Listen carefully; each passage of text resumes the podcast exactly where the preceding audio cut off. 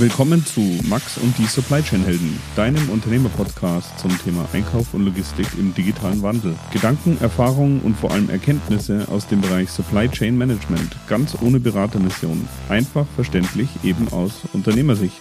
Ich bin Max Meister und wünsche euch viel Spaß. Willkommen zu einem neuen Crossover-Podcast von Max und die Supply Chain Helden. Heute bin ich im Gespräch mit Tom Gale von Modern Distribution Management. Das ist eine Internetseite, die sich mit allen möglichen Trends rund um den Großhandel in Amerika beschäftigt. Und zwar nicht nur Antriebstechnik und Fluidtechnik, sondern auch alle anderen Branchen wie Klimatechnikhandel und Elektrokomponentenhandel.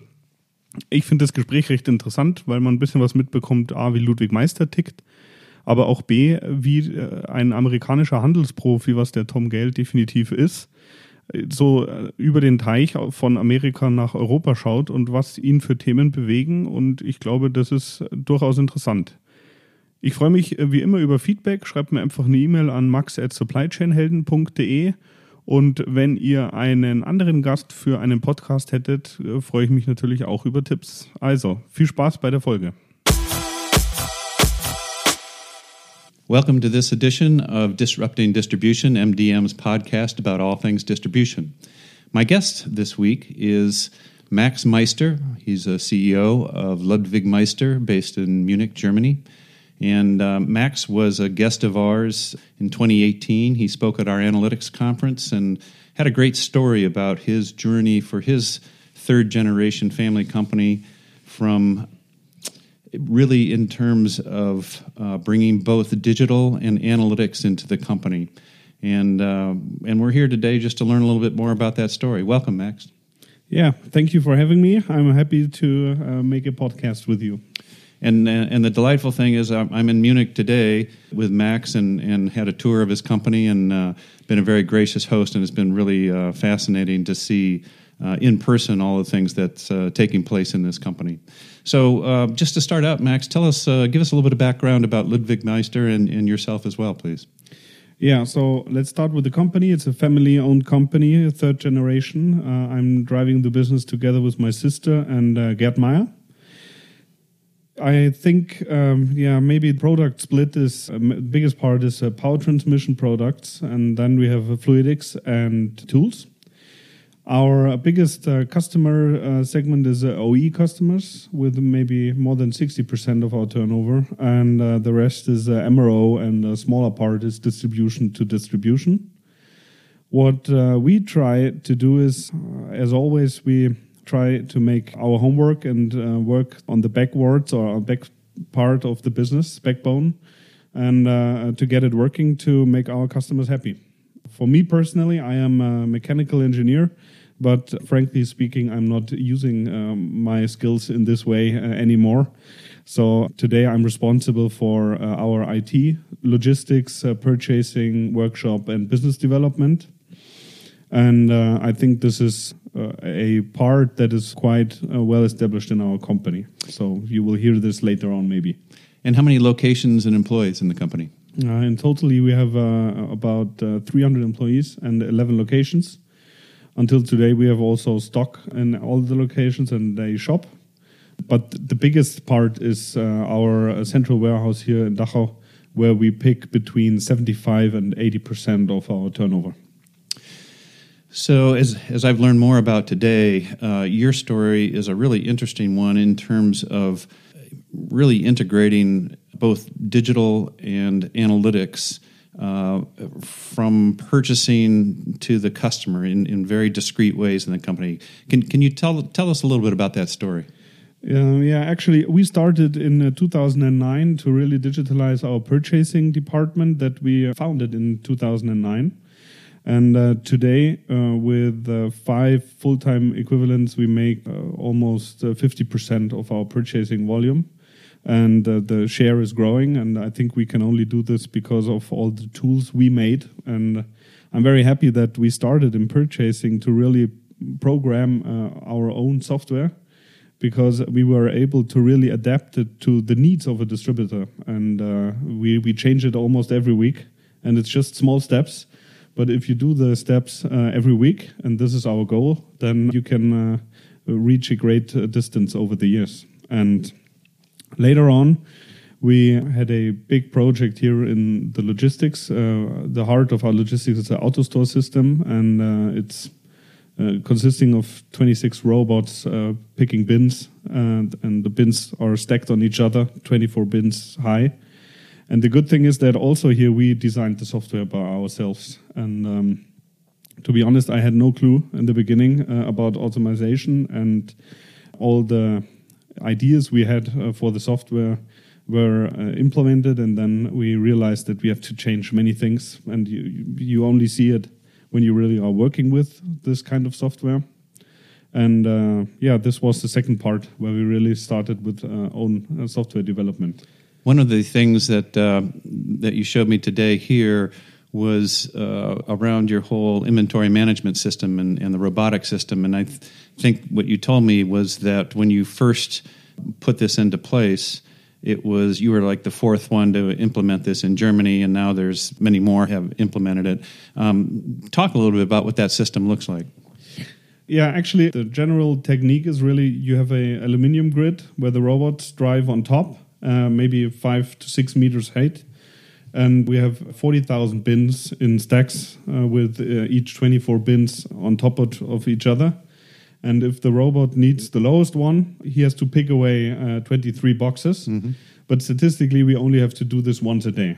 So even though it takes maybe eight minutes, it's not a big problem because the system automatically optimizes itself so we make about 80% of our turnover with the four highest uh, layers. Yeah. And you still have a traditional part of the warehouse, but it's much smaller.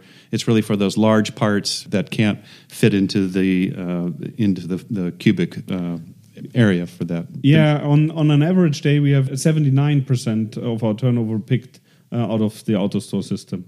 And for us, the greatest uh, achievement was we realized when we started with this project that we have more than 100 uh, customer specific processes in our logistics. And uh, to be honest, I wasn't aware of that fact. So we started with one process and we integrated all the other processes. So uh, today we have two different picking processes for 100 uh, customized wishes. Hmm. Uh, so we do, for example, all the drop shipment with the same process, with the same people, and uh, you cannot make a fault and forget the customized labeling or packaging. So you, you started out in purchasing, and then you uh, automated and, and, brought the, the, the, the digital to um, the logistics part of this. What, what was the next step for you? Uh, the next step was uh, also a combination between logistics and purchasing because we started tracking the performance of our suppliers fully automatic in the receiving area so today I know by second uh, how long I need for checking and counting products from which supplier and if the delivery performance is good or not good.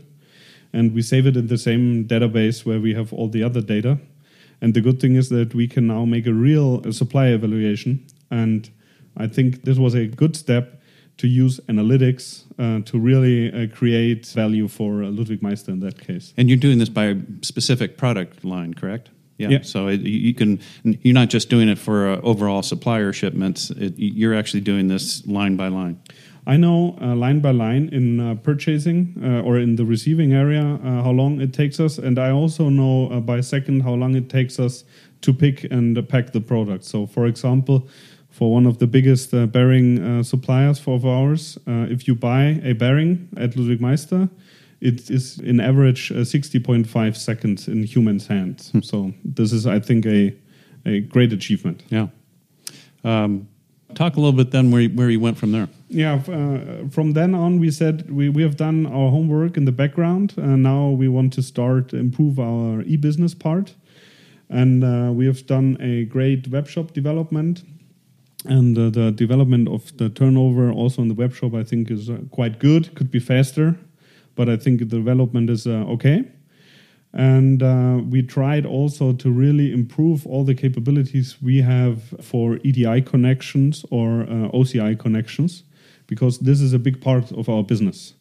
And uh, this is what we call e-business at Ludwig Meister. So it's not only the web shop; uh, it's it's a big part. Mm -hmm. And um, I think here the infrastructure today is very good because, for example, a EDI connection can be established at Ludwig Meister within one week, and it's the same with OCI. So what we are working on at the moment is a configurator for OCI connections so that our customers can do this by themselves. Mm-hmm. Um, I said, uh, whenever this happens, the first time I will invite the whole team for dinner, but I don't uh, know if it really happens. But the good thing is, if it's uh, that uh, customizable, uh, you you can adapt to the customer, and this is important for us because we cannot dictate a market uh, standard. Then there's the final piece on this, and that's around, um, and you mentioned a little bit in terms of the customer and really uh, creating a closer relationship with the customer. Um, talk about the CRM piece of what you built into this. Yeah, we have uh, um, developed our own CRM system because our goal was we don't want to have uh, lists of lists of lists uh, with customer data and potential turnover. Uh, we want to have specific tasks for inside sales, outside sales, and branch managers. And the idea is that we fully automatic track the buying behavior of our um, customers and we combine it with data we create. So, for example, we know for every item uh, we have in Ludwig Meister, and that are 2.5 million different items, we know the lead time because we calculate it fully automatic. And the good thing is when we see, for example, that the lead time for a certain product is increasing, and we have, on the other hand, a customer that is buying this very uh, frequently, we create the task for the inside sales guy to really call this customer, ask these five questions, and try to get a contract. And what we see is that all the triggers where we really create value for the customer, not only for Ludwig Meister, but for the customer, they are very successful and the adoption rate uh, is maybe uh, at 70% at the moment. So uh, 70% of the triggers we calculate and what we analyze, we can add value for the customer, and that's the only question we want to answer.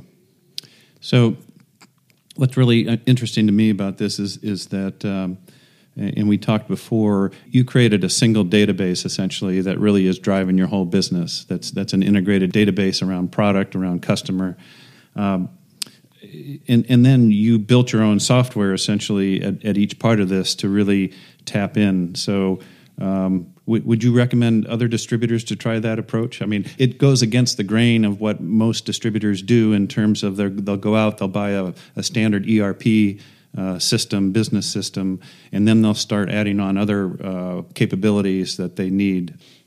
Um, I think uh, the biggest or the biggest difference uh, is uh, to our approach is the best of breed uh, approach, so that you buy a Salesforce or other uh, SaaS platforms, and they are real specialists in stock planning or in EDI connections and stuff like this. But uh, for us, um, I don't know if it's working for other distributors, but for Ludwig Meister, the best advantage was that we try to go step by step and not uh, think about big projects and they take two years and uh, they will never be implemented. Uh, what we do is we try to keep every project as small as possible because then it's realistic that it will work. And uh, I think this approach is working for uh, almost every company.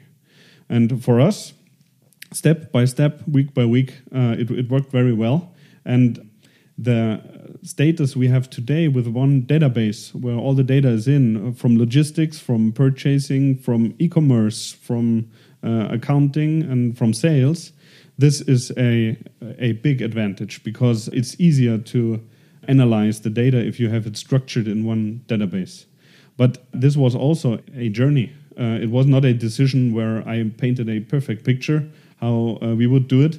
We arrived at the uh, current state by uh, many small decisions, and we always try to adapt and uh, to really uh, be flexible.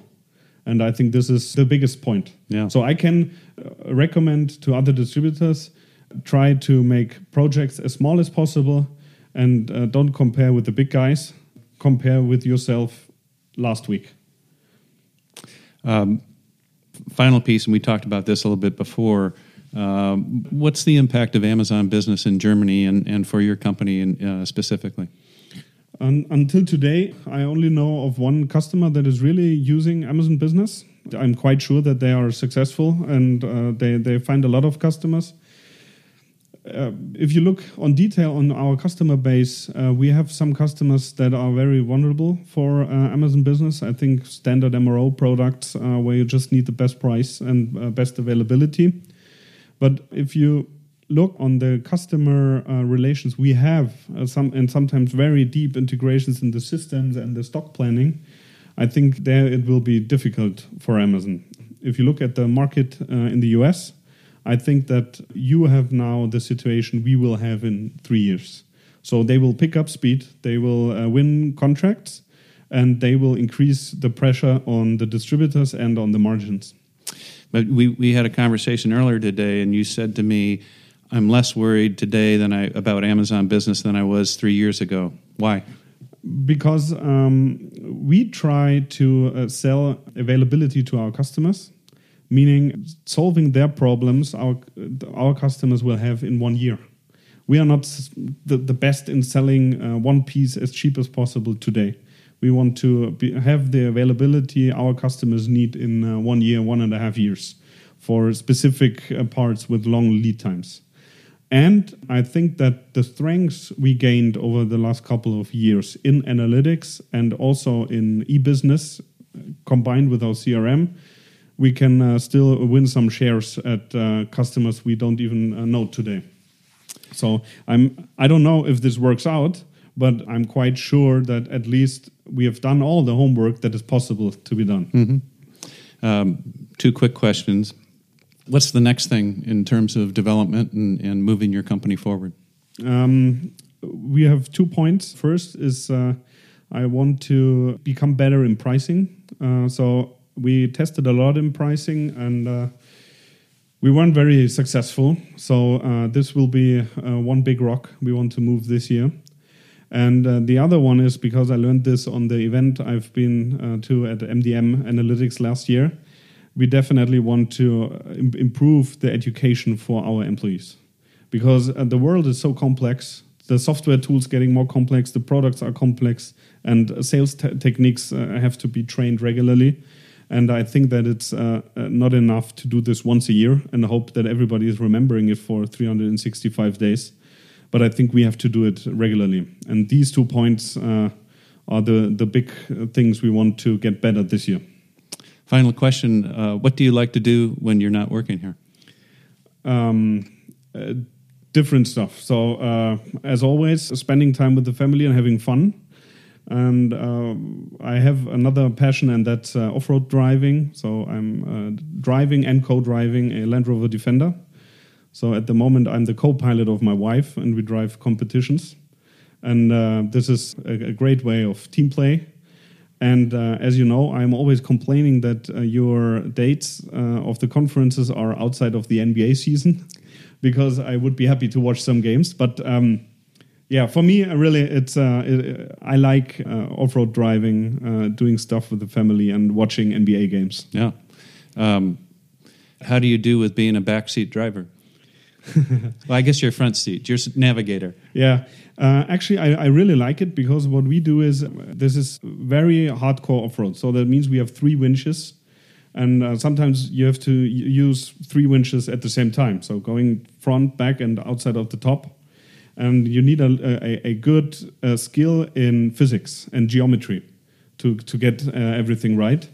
And uh, yeah, for me, it's when, when I'm successful, in that case with my wife or with other teammates, I really uh, like the feeling of being successful in a team. Hmm. Well, that's interesting. In Germany, you call it off roading. Uh, off roading. In Colorado, we call it mountain climbing. Yeah. Max, thank you so much for taking the time with me today. Yeah, thank you for having me. And um, yeah, was interesting talking to you. Thanks.